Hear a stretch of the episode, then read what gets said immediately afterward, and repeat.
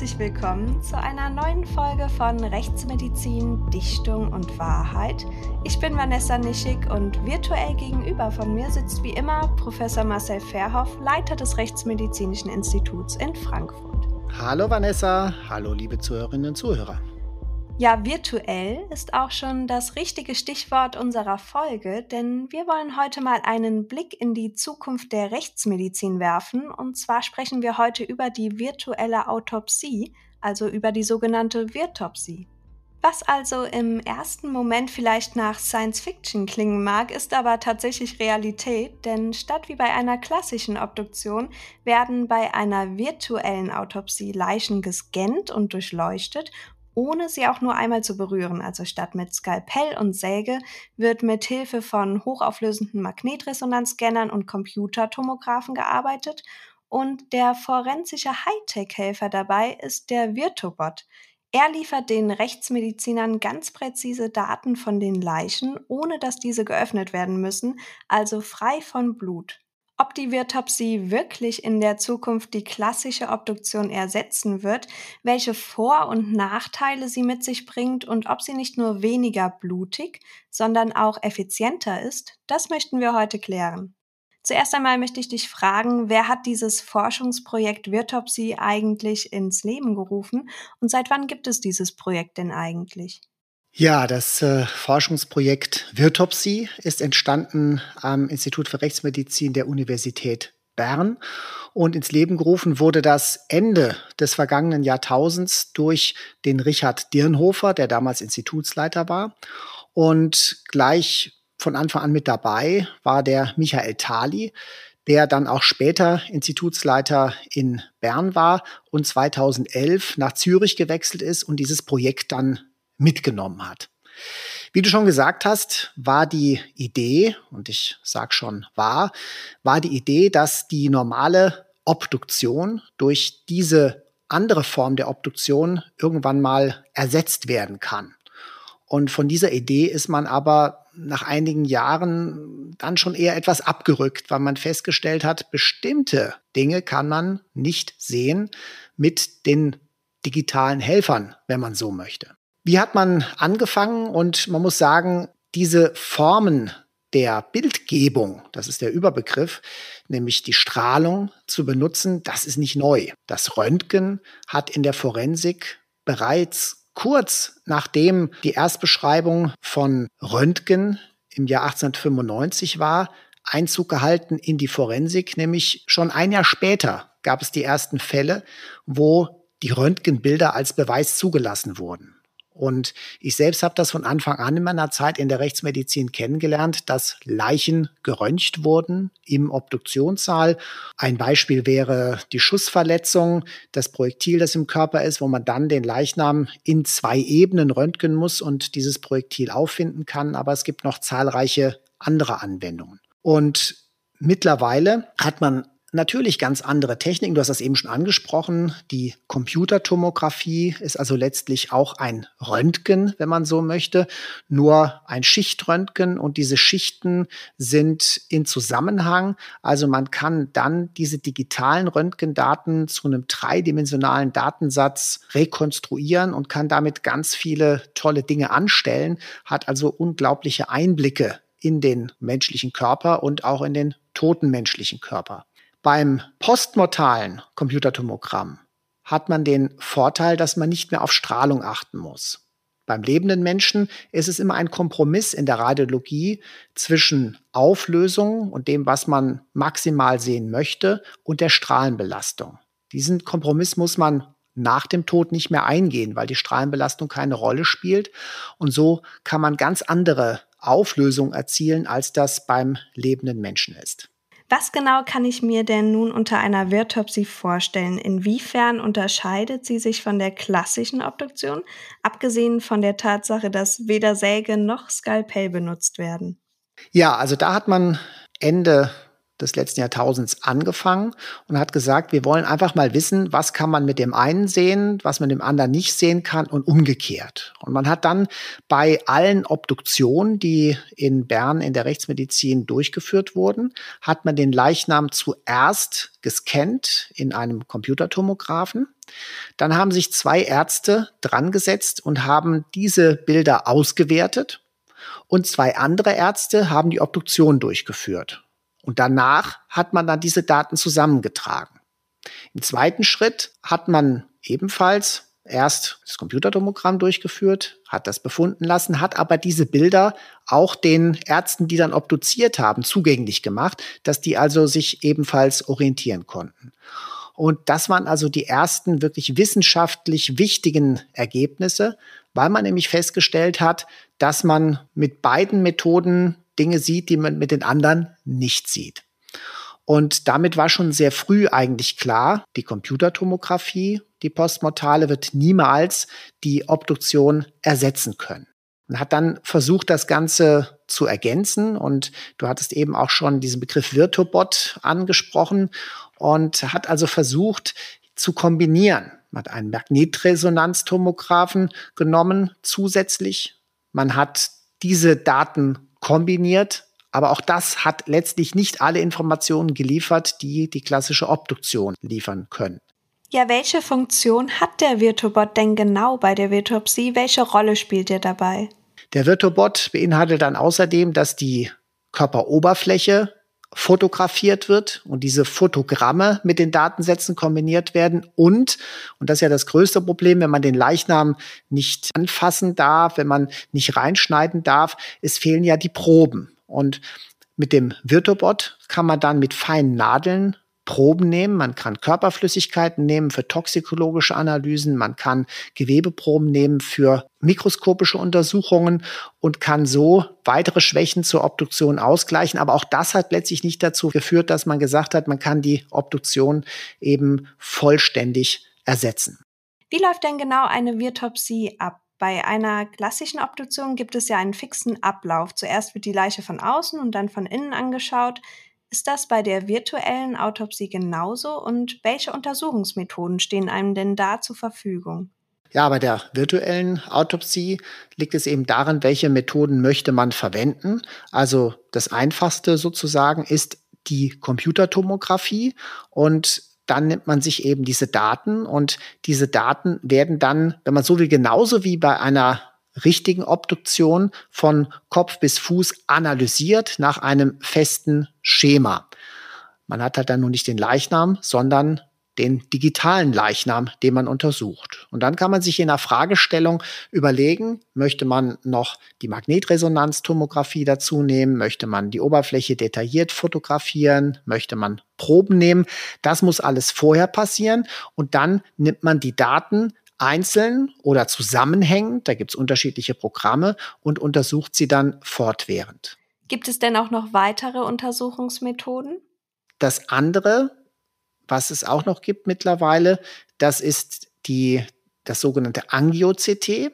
Und das ist also auch eine ganz spannende Methode, weil man kann natürlich gerade in der Computertomographie nur Strukturen mit möglichst hohen Kontrastunterschieden gut auseinanderhalten.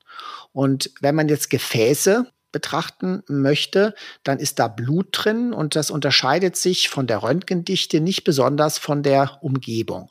Und deswegen wird auch bei lebenden Patienten Kontrastmittel gegeben.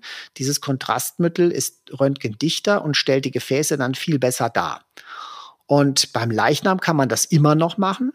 Man kann beim Leichnam eine Herz-Lungen-Maschine anschließen, sozusagen einen künstlichen Kreislauf erzeugen und dann Kontrastmittel dazugeben. Und dabei sieht man dann insbesondere Gefäßverletzungen. Das ist das, was bei der Obduktion oftmals sehr schwer fällt. Man hat ein größeres Hämatom im Brustkorbbereich und man obduziert, findet kein größeres Gefäß verletzt. Und im Endeffekt ist es dann eine Zwischenrippenarterie, die man nicht wirklich gut hat darstellen können. Und es bleibt so eine gewisse Unsicherheit, welches Gefäß exakt hat jetzt geblutet. Und das funktioniert bei dem Angio-CT deutlich besser. Man kann relativ schnell sehen, welches Gefäß ist undicht, wenn das Kontrastmittel da durchläuft.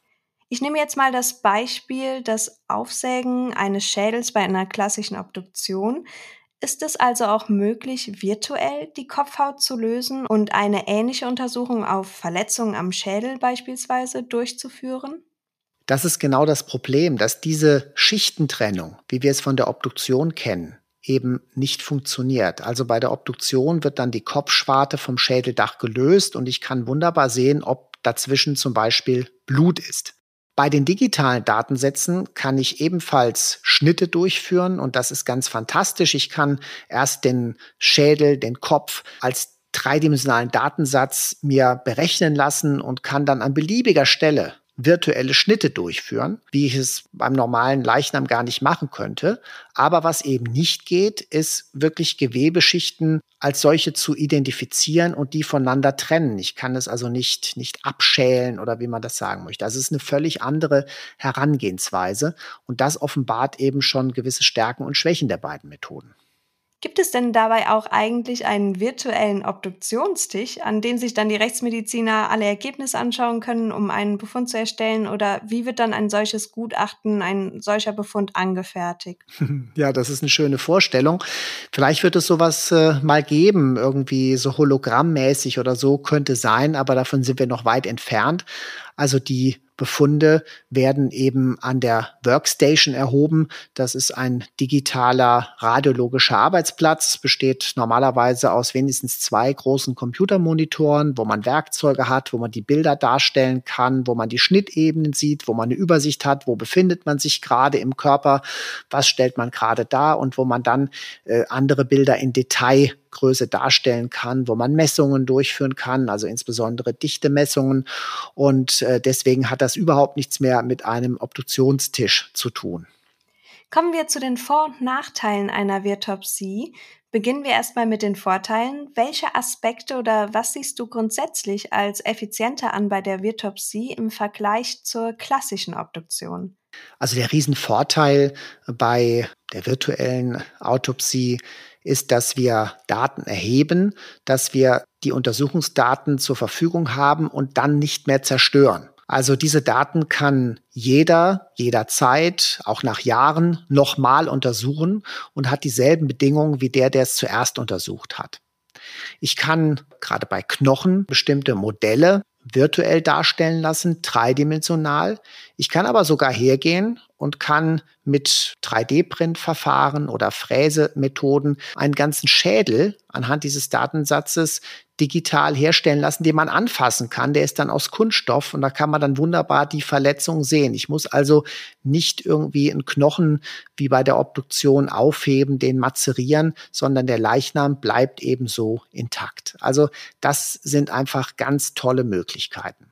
Aber wenn wir uns jetzt mal die zeitliche Komponente anschauen, hat man denn im Endeffekt wirklich ein Zeitersparnis bei der Virtopsie im Vergleich zur klassischen Obduktion? Wenn man jetzt denkt, das geht alles sehr schnell, dann hat man sich geirrt. Also viele denken, ja, auch so ein Leichnam, der kommt in den CT-Scanner, läuft da einmal durch und schon haben wir die Befunde. Das ist mitnichten so. Wenn der Leichnam im CT-Scanner liegt, werden ja überhaupt erstmal die Daten, die man zum Untersuchen braucht, generiert. Und danach müssen diese Daten erst noch untersucht werden. Und jetzt kommt das, was die meisten dann enttäuschen wird. Diese Untersuchung, diese radiologischen Daten dauert eigentlich genauso lang wie die normale Obduktion. Also da passiert nichts auf Knopfdruck, da gibt's nichts automatisch, dass man also sagen würde, druck mir mal die Diagnosen aus, sondern man muss diese digitalen Daten, diese virtuellen Körper, muss man genauso intensiv untersuchen. Und wenn man dann eben noch mehrere Datensätze zusammenfasst, dann dauert das Ganze noch viel länger. Damit kann allein aus Effizienzgründen die virtuelle Autopsie niemals punkten. Was natürlich wieder ein Vorteil ist, gerade wenn es um bestimmte Glaubensrichtungen, bestimmte Länder geht, wo man eher grundsätzlich eine Obduktion ablehnen würde oder wenn man generell von einer ablehnenderen Haltung der Obduktion sprechen kann, dann kann man möglicherweise das schmackhafter machen, indem man sagt, wir öffnen den Leichnam ja nicht, wir scannen den einmal und untersuchen daran alles. Das wäre eben eine schöne Vorstellung, wenn man dann auch alles daran erkennen könnte. aber es hat sich herausgestellt, wir kommen nicht um die klassische Obduktion herum. Ja, gerade wenn man sich die aktuelle Situation so anschaut mit den Corona-Obduktionen, da wäre doch eine Virtopsie eine perfekte Möglichkeit, einerseits die hochinfektiösen Leichen obduzieren zu können und andererseits wäre die Infektionsgefahr für die Rechtsmediziner ja auch viel geringer dabei. Siehst du die virtuelle Autopsie dahingehend zumindest als die Zukunftsobduktion an? Ja, da hast du natürlich absolut recht. Wenn ich nicht in den Leichnam reinschneide, dann ist die Infektionsgefahr viel, viel geringer. Und vor diesem Hintergrund ein absolutes Plus für die virtuelle Autopsie. Aber ich sehe dummerweise eben nicht alles, was ich sehen möchte. Nehmen wir mal ein Beispiel, gerade bei Corona, das hatte ich ja auch damals angedeutet. Ich kann eben nur diese Dichteunterschiede sehen. Ich sehe eine Lunge, die ist verdichtet im CT und ich kann aber nicht sagen, ist sie entzündet oder einfach nur vermehrt flüssigkeitshaltig. Und jetzt kann ich sagen, okay, ich versuche diese Lücke auszugleichen, indem ich mit der Nadel da reinpiekse, mir eine Probe aus der Lunge nehme, die untersuche. Allerdings ist die Frage, ist diese kleine Probe wirklich repräsentativ? Denn bei der Obduktion nehmen wir an zahlreichen Stellen. Das könnte man jetzt auch wieder machen. Allerdings, wenn ich mit der Nadel reinpiekse in den Leichnam, dann steigt die Infektionsgefahr. Deswegen, die Idee ist toll und völlig nachvollziehbar, aber es erfüllt den Anspruch leider nicht. Also bringt eine klassische Obduktion doch noch zuverlässigere Ergebnisse. Eine klassische Obduktion bringt zusätzliche Ergebnisse. Ergebnisse, auf die wir nicht verzichten können.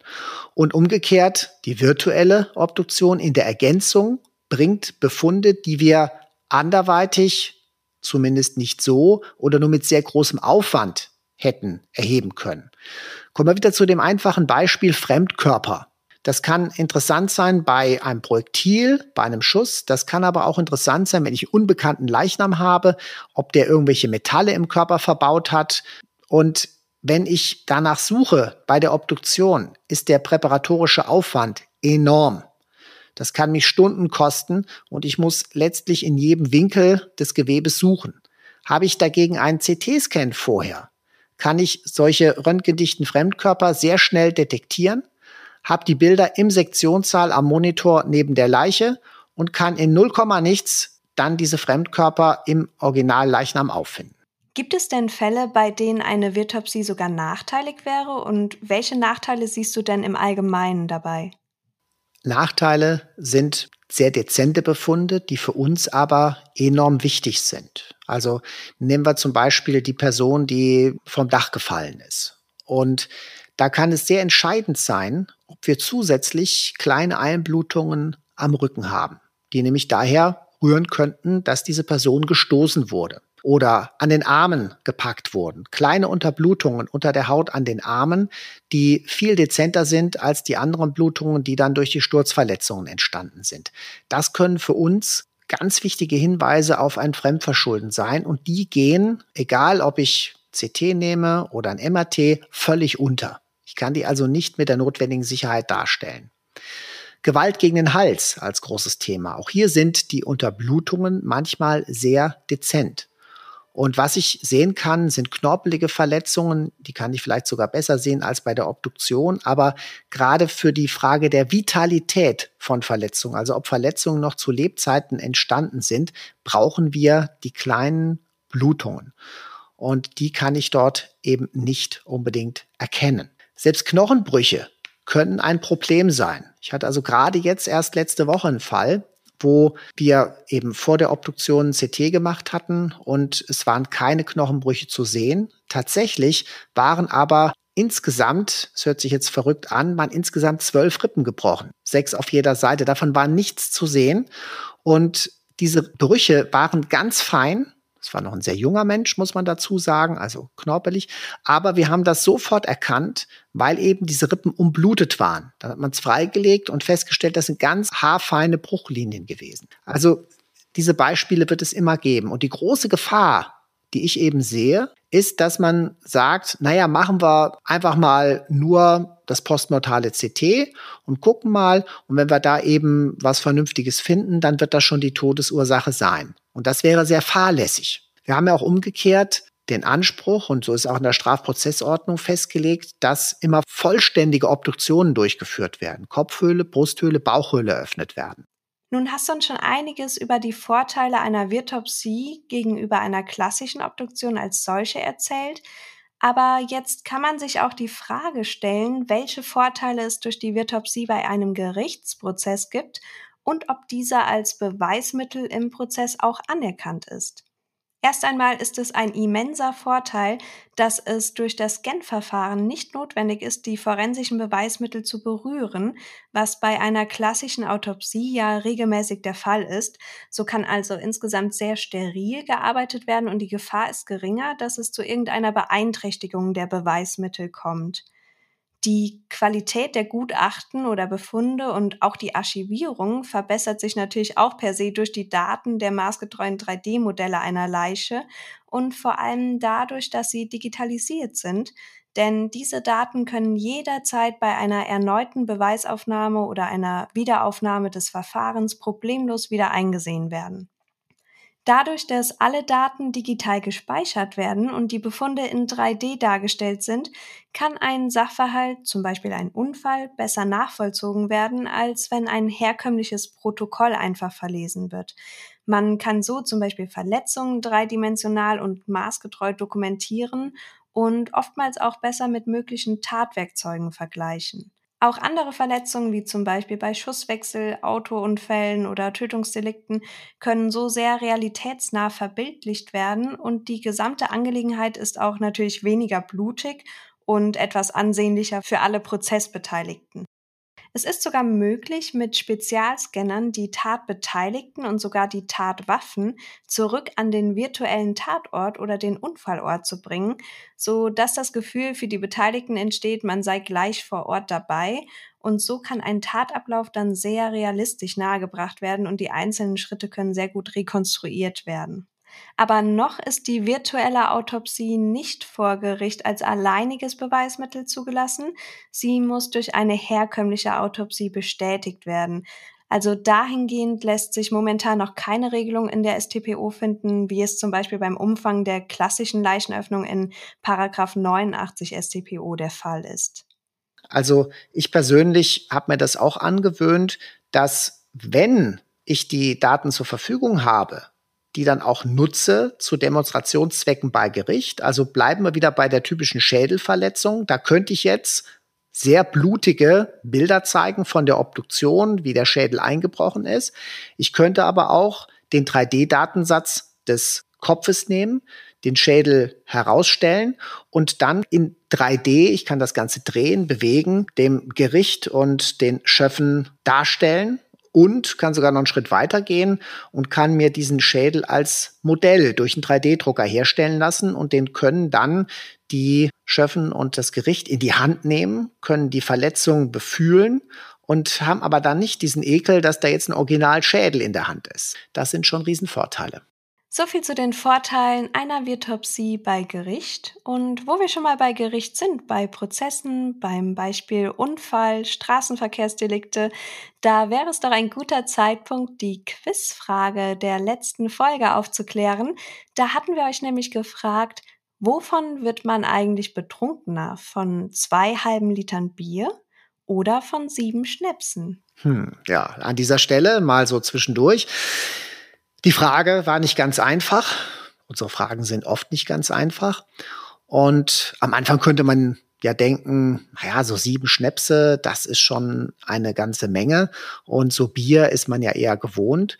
Und man muss es natürlich berechnen. Die Berechnungsgrundlagen haben wir ja in der Alkoholfolge ganz gut dargestellt. Und bleibt natürlich zuerst die Frage, was ist eigentlich Schnaps? Damit steht und fällt das so ein bisschen. Und Schnaps ist die, der saloppe Begriff von Spirituosen. Und Spirituosen sind nach EU-Recht alkoholische Getränke mit mindestens 15 Volumenprozent. Natürlich jeder, das ist kein Schnaps, aber das ist das Minimum.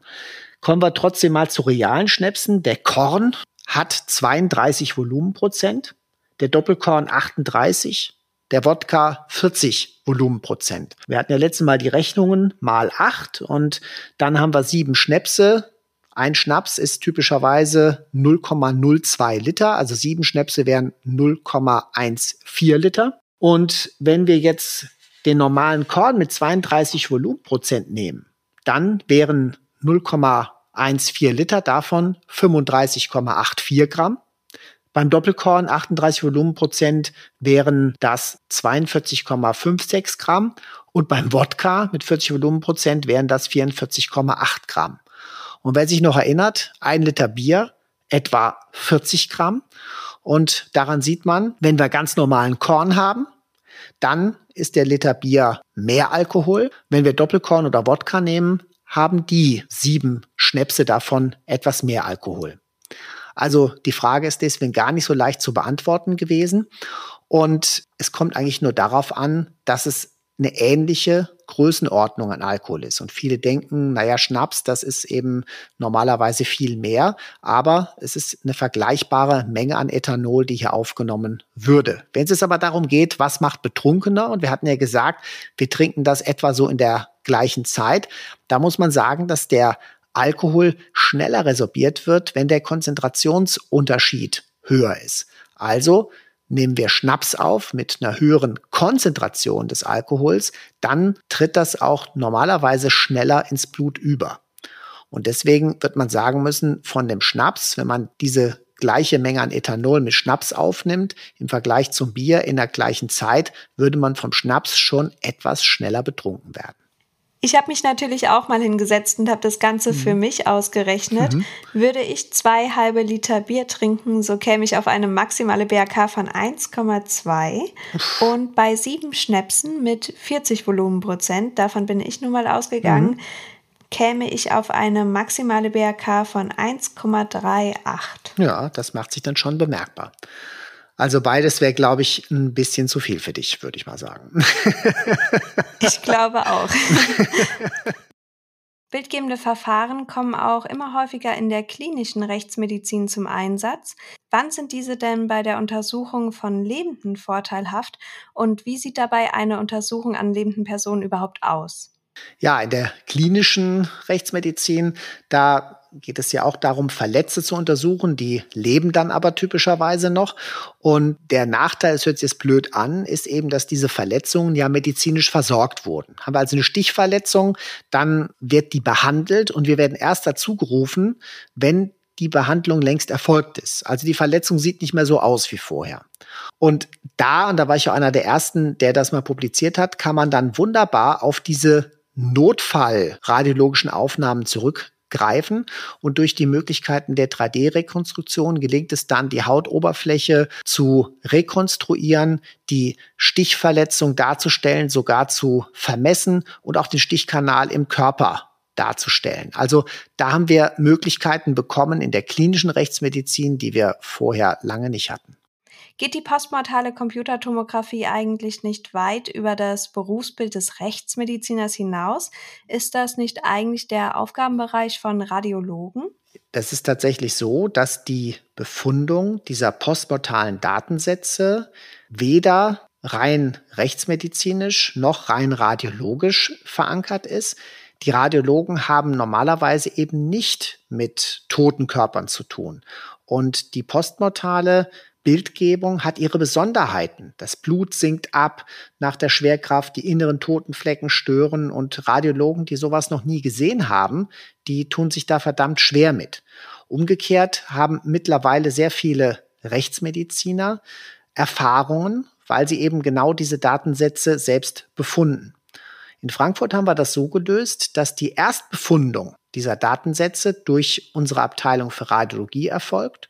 Und da haben wir mittlerweile mehrere sehr versierte Kolleginnen und Kollegen, die das gut können. Und danach haben wir die Datensätze selbst zur Verfügung vor der Obduktion, schauen die uns selbst an und besprechen die Befunde zunächst mal am Telefon. Monatlich haben wir eine gemeinsame Konferenz, wo wir dann die wichtigsten Fälle nochmal darstellen und gemeinsam diskutieren. Und so können die Rechtsmediziner radiologische Expertise speziell auf diesem Gebiet postmortale Radiologie gewinnen und umgekehrt die Radiologen rechtsmedizinische postmortale Expertise genau an diesen selben Daten. Inwiefern können eigentlich die Daten der CT-Auswertungen für die Forschung für die Zukunft verwendet werden? Das ist halt wirklich ein hochinteressanter Aspekt und das hat uns auch damals selbst zu dem Projekt Digitale Forensische Osteologie gebracht. Denn man kann selbstverständlich anonymisiert die postmortalen Computertomographie-Daten verwenden. Und für uns war damals die Frage, wo kriegen wir moderne Skelettdaten her? Und das wird heute immer schwerer, sei es von Friedhöfen, sei es von Menschen, die ihren Körper spenden, Messdaten von Skeletten zu bekommen. Was ich aber machen kann, diese postmortalen CT-Daten nehmen, mir die Knochen rekonstruieren und dann kann ich diese Knochen virtuell so vermessen, als wären das Originalknochen und diese Messdaten dann wiederum für Statistiken, für Formeln verwenden, wo ich dann Alter, Geschlecht, Körpergröße äh, praktisch von ableiten kann. Wie das funktionieren wird, werden wir irgendwann mal in unserem Podcast Osteologie, forensische Osteologie hören. Aber diese Möglichkeit wurde eröffnet durch die postmortale Computertomographie und ich selbst hatte das Glück, dass ich in einer sehr frühen Phase des Virtopsy-Projektes damit einsteigen konnte, nämlich im Jahr 2006 hat mir der Michael Tadi damals die Möglichkeiten gegeben. Und da sind wir mit einem Team von verschiedenen Wissenschaftlern und Wissenschaftlern in Bern gewesen und haben dort umfangreiche Untersuchungen über eine ganze Zeit lang durchführen können. Zum Abschluss der Folge dein Gesamtfazit. Ist die Virtopsie wirklich die Zukunft der Rechtsmedizin und wird sie die klassische Obduktion jemals ersetzen können? Oder bleibt sie ein sehr nützliches Hilfsmittel und eine schöne Ergänzung zur klassischen Obduktion? Also mein Gesamtfazit ist, ich bin wahnsinnig fasziniert von der virtuellen Autopsie, von den Möglichkeiten, die sich bieten. Und ich bin der Meinung, dass es eben in ganz klaren Fällen, bei ganz klaren Indikationen angewendet werden muss. Und dann haben wir einen Zugewinn und einen Mehrwert zur Obduktion. Wer weiß, wie die Entwicklung noch geht, wie die Auflösung wird, was es noch für technische Innovationen geben wird, ob das in Zukunft der Fall sein wird. Aber nach dem jetzigen Wissensstand, die klassische Obduktion wird es niemals ersetzen. Ja, wir sind auch schon wieder am Ende unserer Folge angelangt. Aber natürlich gibt's auch wieder eine neue Quizfrage für euch von uns. Und zwar möchten wir in dieser Woche wissen, lässt man bei einer CT-Angiografie, worüber wir eben ausführlich gesprochen haben, also bei einem bildgebenden Verfahren, wodurch Blutgefäße im Körper dargestellt werden können, das Herz des Leichnams kurzfristig wieder schlagen. Interessante Vorstellung. Mhm. Aber ihr habt ja gehört, wie sowas funktioniert in der Folge und die Antwort dürfte ja nicht so schwer fallen. Interessant, aber auch etwas unheimlich bei der Vorstellung. Ja, schon. Das war's auch schon wieder. Wir sind seit einiger Zeit auch auf Instagram vertreten. Schaut da gerne doch mal vorbei. Da könnt ihr uns unter Podcast Rechtsmedizin finden. Dort gibt's regelmäßig zusätzliche Informationen zu den Themen der unterschiedlichen Folgen. Ihr könnt uns dort Fragen stellen oder Feedback geben. Darüber freuen wir uns natürlich auch sehr. Und natürlich findet ihr einige Fotos und Eindrücke aus der Rechtsmedizin in Frankfurt. Ja, schaut da einfach mal rein und ich hoffe, es hat euch heute wieder gefallen und ihr habt das eine oder andere gehört, von dem ihr vielleicht noch nichts wusstet und hört einfach wieder rein bei unseren nächsten Folgen. Bis bald. Tschüss. Bleibt gesund und bis dahin. Tschüss.